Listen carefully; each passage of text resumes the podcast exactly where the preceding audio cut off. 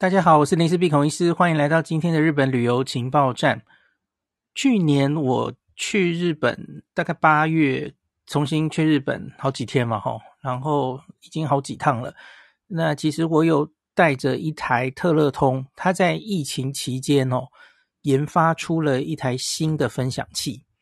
那那个时候其实就是在疫情的这个整个氛围之下，他们研发出这个分享器，因为。你记不记得我我有跟你说，这个经过疫情之后，日本有一个风气，就是因为他们怕那人跟人的接触会传染嘛，所以他们多了很多这种 self 的，就是自自助的哈，自助结账，然后完全不需要碰到店员等等的，然后减少人力哦，这都是疫情后很重要的课题哦。那特乐通正好，它其实当时有一个。计划就是朝这个方向在做，我知道他们投入了非常多的研发成本哦。疫情前就开始有这个计划，那疫情之后更觉得这个计划是重要的。那这个东西它叫做 WiFi Box，那你可以把它想成它就是一个有一个机器哦，摆在特乐通的柜位，那没有人，你可以直接自助，你不需要经过这个呃店员。那你只要订好了，然后 email 里面会有 QR code，那你去扫，然后你就可以直接从那个机器取下你的分享器，那环也完全不用经过人，环直接把它插回去就好了，所以是非常非常方便哦。那在疫情后疫情时代，当然这个可能很重要嘛，哦，你就减少人跟人的接触哦。那更好的是，它其实就没有。这个柜台几点开到几点的问题，因为你二十四小时都可以取还机，那当然是非常的方便哦。那这个东西呢，在日本其实在疫情期间就已经上了。那在日本大概这一年多，去年五月开始，他们又可以回到国际旅游了嘛。那他们出国的时候呢，那很多日本人其实就从机场租了这台 WiFi Box 出国了哈。所以他到目前为止。呃，它其实已经累积了一年多这个日本的民众哦，日本的顾客使用的经验。那你会说，诶诶，孔医师他可以去那么多国家吗？好，它的机制哦是类似，呃，我觉得疫情前比较风行的就是那种 virtual SIM 卡哦，虚拟 SIM 卡。它事实上这一台分享器里面没有一个单一的 SIM 卡，它就是用之前我不知道大家还记不记得，其实以前市场上比较多这种机器。后来最近我觉得比较少了齁。总之，在他的机房里面会有他用的上网卡，那所以我没有办法确定的告诉大家这台机器它到底是用 SoftBank 啊，或是它是走漫游啊，它是不是日本原生的讯号？No，这台不 apply 这样哦。我觉得它是很有可能依据使用状况一直在换它到底背后上网的机制是什么。那我觉得大家其实也不用深究这个齁。我觉得它是会随时调整的。那我我把重要的东西先都在讲在前面好了哦。那另外，我的确呃在去年七八月，然后十月去赏枫，然后今年初去北海道等等的，我都有带着这一台去了很多地方。那也有测速哈。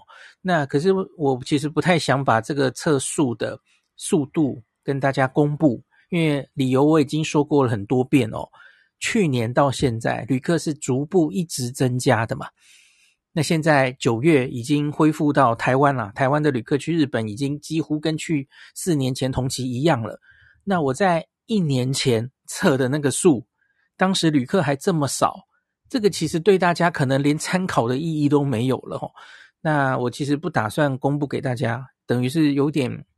已经 out of date 哦，那我也跟大家讲，这一年以来，甚至再往下，旅客只会越来越多。我觉得日本的所有的上网工具哦，其实这个市场真的变动很大。那没有一家有把握哦，呃，这个是万无一失哦，一定就呃速度很 OK。所有的上网工具都是这样，它总有它的限制，总有它的频宽。那你在某一个很热门的日期、很热门的地点，很多人使用的时候，难免它就会出锤，这哪一间都一样。所以我跟大家讲，上次有讲过类似的话哈，我从此不会帮大家测速了，而我反而是鼓励你哦，你其实可以，特别是多人出游的时候，反而你是不要就压在同一个篮子里啊。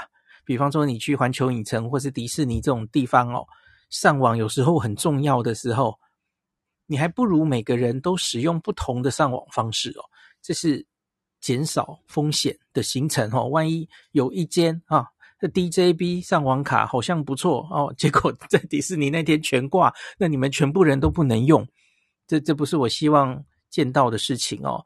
你可以这个人用 DJB，这个人用凯盛哦，这个人用今天的这个呃 WiFi box 哦，大家一起在一起的时候可以一起使用分享器，因为它理论上是吃到饱的哦，无上限，没有流量的哦，它是这样声称的哦。那是不是会真的遭到限速什么的哦？我没有办法帮这些厂商背书，他们也没有公布。我觉得疫情后更是这样哦。可是我观察到的是，呃，疫情后这些很多日本的这些上网的呃机制哈、哦，常常这个抓的越来越严了哈、哦，就是它使用到一定的流量之后，就是会降速，这没有办法、哦。这个吃到饱的年代已经过去了。好，所以那这一台，因为我刚刚跟他大家说，它其实是这种虚拟 SIM 卡的机制哈、哦，它就算它机房里面那一个 SIM 卡。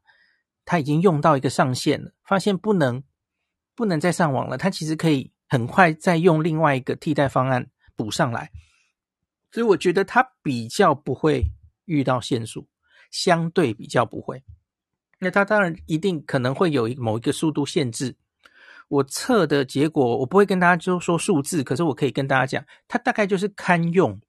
它的表现在我所有的测的工具里，大概是中等。那它不会像像凯盛的 eSIM 还有 DJB，我其实测的都还蛮快的哦。那它的速度只看数字来说，会比他们小少一些哦。可是我觉得它还算稳定，那几乎不太会遇到死角，这个我是还蛮满意的哦。可是你大概不能期待它太快哦，飞速大概是不能期待的哦。好，最重要的我大概已经讲完了，那我们接下来就来讲比较。呃，就比较细节的东西哦。哦，我先讲一个 housekeeping 的东西，它十月三十号才会正式上市。你等一下，我不要讲错话，等我一下，等一下哦。哦，对，没错，这个东西它现在还没有公布定价，我不知道。那听说它在今年年底之前哦，十月三十一号前出发。呃，详细可能要他网页公布才知道了哈，会有一个新上市的试用特价，那一天多少钱哦？那我不知道，现在还没公布哦。那十月三十号很快嘛，马上就到了，大家就会知道了哈。十月三十号会正式开卖，那我正式写成文章的时候，我会把这些资讯都补上去哦，因为我现在还不知道。那我刚刚说我是在日本取机的嘛，日本的机场取机还机。那可是他现在既然是来到台湾了哦，那在台湾的网站下订，那就是在台湾的机场取机还机它。倒是没有开放在日本取机还机的样子哦。那所以这个它现在可以取机的地点包括了桃园机场、松山机场、高雄小港机场，还有特乐通的台北办公室，反正三个主要机场都有哦。好，那这个我们接下来来讲比较细节的哈。从这个特乐通的网页进去哈，那其实不用再输入优惠码了哈，直接进去去查找它的各个商品哦。那个 WiFi 分享器理论上我的读者是直接可以九五折哈，所以等到它价钱出来了，那我再跟大家确定一天大概是多少哦。我觉得它一天，假如我我来猜吧。一天现在的 这个市市道，就是一般的看到的 WiFi 的价钱哦，我觉得一天落在一四九左右吧。再贵，我觉得好像会有点划不来，有点太贵哈、哦。一四九到一九九，我不知道，我不能很确定哦。好，再来信卡跟 e 信卡的话，那它是用价钱来看的哦。它假如你总订单金额哦，诶，大家知道这个特乐通其实也有出信卡跟 e 信卡，可是我要很老实的跟大家说，我没有每一张都测过，那有一个原因是因为我就跟大家讲过了嘛，这一年以来，其实这个真的变化很快，所以他们有时候推出一张，忽然觉得呃表现不好，或是条件不好，或是出了什么状况啊，他们就又换掉了。所以其实我我真的就有点懒了，我就没有一张一张的测，因为我觉得他反正几个月就换了。那反正就是这样了哈，SIM 卡跟 eSIM 卡，那订单金额满五九九到一四九九可以折扣五十块，那满一千五以上可以折扣一百块。那所有的产品，它只要订单满五九九就可以免运，这是特乐通目前的优惠条件哦。好，那我们就来讲这个 WiFi Box 本身吧哈。我刚刚一直还没有提到有一件事情哦，这一个 WiFi Box 除了我刚刚说，疫情时代它可以完全无人自助取机，这是它的卖点之外，另外它自己也是一个行动电源，而且其实它出乎意外的还蛮轻的哦。那它是五千毫安培的容量，五千其实还蛮多的诶，所以我自己在日本的时候哦，因为我最近自己带的那个行动电源有点不给力哦。那我常常就就会用特乐通的 WiFi Box 来充当行动电源。那一整天，我常常就是很早就出门，然后很晚回到旅馆。我会发现哦，它真的还蛮有动桃的。它不但可以充满了我的手机，同时它自己也都还没有把电用完。所以我觉得它其实真的蛮有动桃的。所以就是你假如就算不把它当成行动电源来用，它撑一整天哦。所谓的一整天，也许是十个小时左右吧，应该都是没有问题的哦。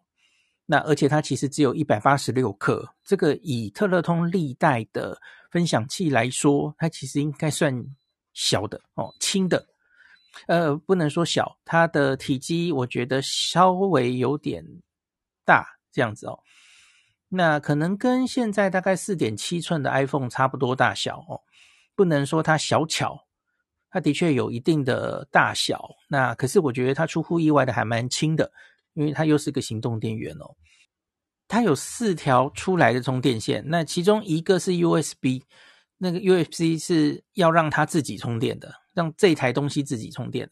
那另外它有三条充电线，那。应该就是所有的电话或是设备很长都可以充电的 Micro USB Lightning，还有 USB Type C 哦。那所以这个大概就是它又是上网分享器，那它又是一个行动电源。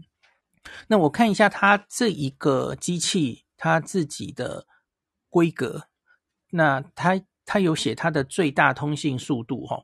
下行是一百五十 Mbps，上行是五十 Mbps，所以其实只以分享器的规格来说，它本身这个速度就不是最快的。我们之前疫情前分享过一些呃分享器，其实它的规格其实都比这个高哦。所以其实我就跟前面跟他讲，呃，其实你不要完全以速度来要求它，它其实本身就不是做这么高规格的东西啊。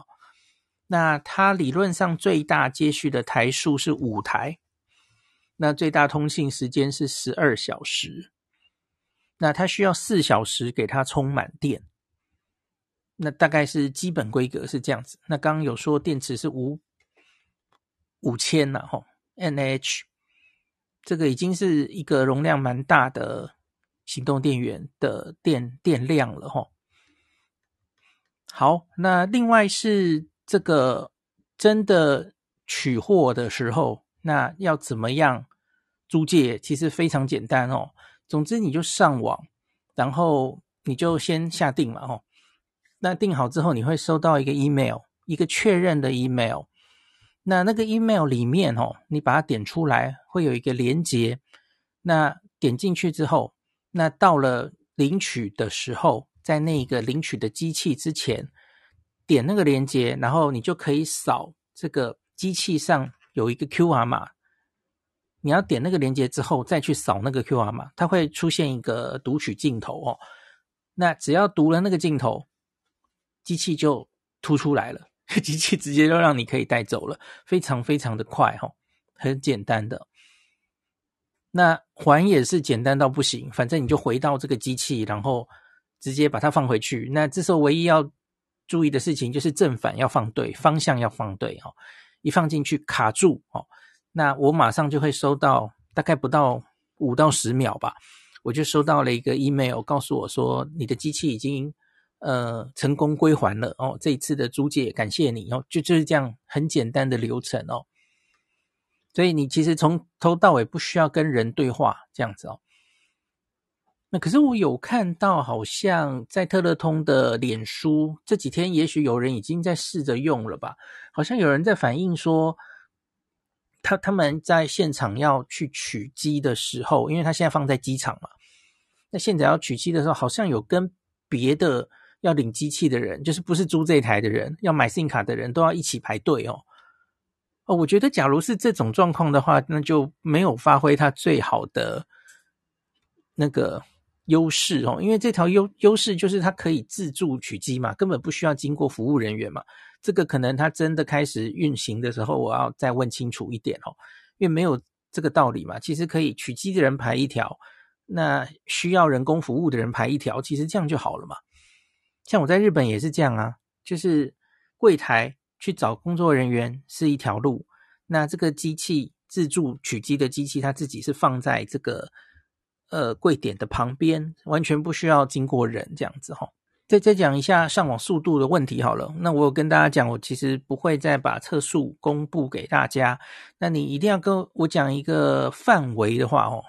其实我觉得它就是堪用，它也不是最快的，但也不是最慢的。我觉得还可以，它的下行速度齁，那大概可以十到二十左右，我觉得完全没有问题齁。那上行就是你传东西上去的话，那它有时候是个位数，有时候可以上十，所以你看这个速度其实并不是最快的嘛，齁。那跟相比一些高速的上网卡，像 DJB 或是 eSIM，大家要知道 eSIM 背后也其实都是各种上网的。形式，所以 eSIM 也有快速跟比较低速的差别哦。那这一个礼拜正在特价的凯盛的 eSIM 哦，那我这几年 没有几年，才一年用起来哦，我就觉得它速度最近都偏快，因为它是用这个 KDDI，就是以前的 AU 哈。呃，我觉得它都偏快。那我我偶尔还会测到快一百的下载的速度哦，非常的快。那我想这个。这一台 WiFi Box，我个人觉得哈，这种 Virtual SIM 哈，它其实其实不只是 Virtual SIM 啦，所有的 SIM 卡它理论上都可以控制我的下行跟上行，大概要让你在什么时候，它也不会让你冲得太快哈。那我是没有遇到限速哈，我其实也从去年八月、十月，今年二月，其实也带了好几次出去哦。今年暑假我没有带这台出去，就。那时候出门的时候比较匆忙，反正后来没有跟特乐通租这一台，所以七八月我是没有资料的齁。那反正我也不想跟大家，我已经跟大家讲说，反正我出门以后想要聚焦在当下眼前看到的东西，我不想浪费太多时间在测速上了齁，请大家原谅我。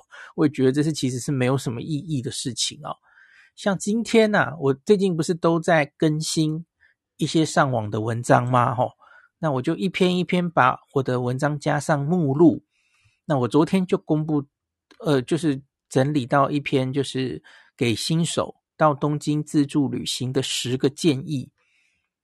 我就看到我我写的其中有一个哈，不要花太多时间研究上网的方式。你不是去东京上网的。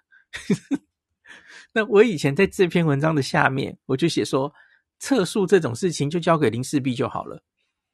那我把那句删掉了，那我就改写，我就写刚刚我都跟大家讲过的话了哈，就是，就反而是我倾向于让大家，你鸡蛋不要放在同一个篮子里，这也是分散风险的方式哈。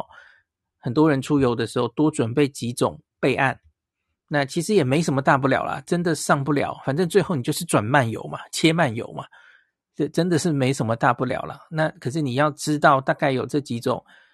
呃，上网方式不要太信任任何一种，因为它都可能出锤。这其实是我已经看这个日本上网市场这么久之后的肺腑之言哦，因为我就看到很多公司哦哦，一开始口碑很好，那人越用越多，越多人使用它，那它速度就越烂，那它就烂掉了，太太常见了啦。所以这个东西，这个业界真的就是这样啦。然后充满了杀价竞争，然后劣币驱逐良币，这真的是没有办法的事。所以这种东西齁，我真的是决定不要再介入太深。我就是提供大家多多些选择，那都可以用用看。我不会帮他们任何一家挂保证，这个是保证不了的哦。好，那就是顺便今天就讲介绍这个 WiFi Box，它在十月三十号会正式上市。那大家有兴趣的话，特别是多人出游的话，我那天有看到有人说这个。分享器已经落伍了齁，因为现在大家都很讲究这个，就算是一起出游，也都要放生，大家自己去逛哦。那你带个分享器，那大家就不会分开逛了，全部黏在分享器的半径两公尺之内，因为要上网，这样好像也对嘛。哦，你要 SIM 卡，你要 eSIM 卡才能分开走哦。那可是这种。会遇到的情形就是，你每一个 SIM 卡、每个上网工具，搞不好会有限流量的事情嘛。所以，假如可以在大家都聚在一起的时候，有一个大家一起用的分享器，那吃到饱的哦，那节省一下你的网络的流量，那我觉得作为一个保险，其实也未必不是一个坏主意哦。那我们就看看它十月三十号正式上市的价钱会落在哪里哦。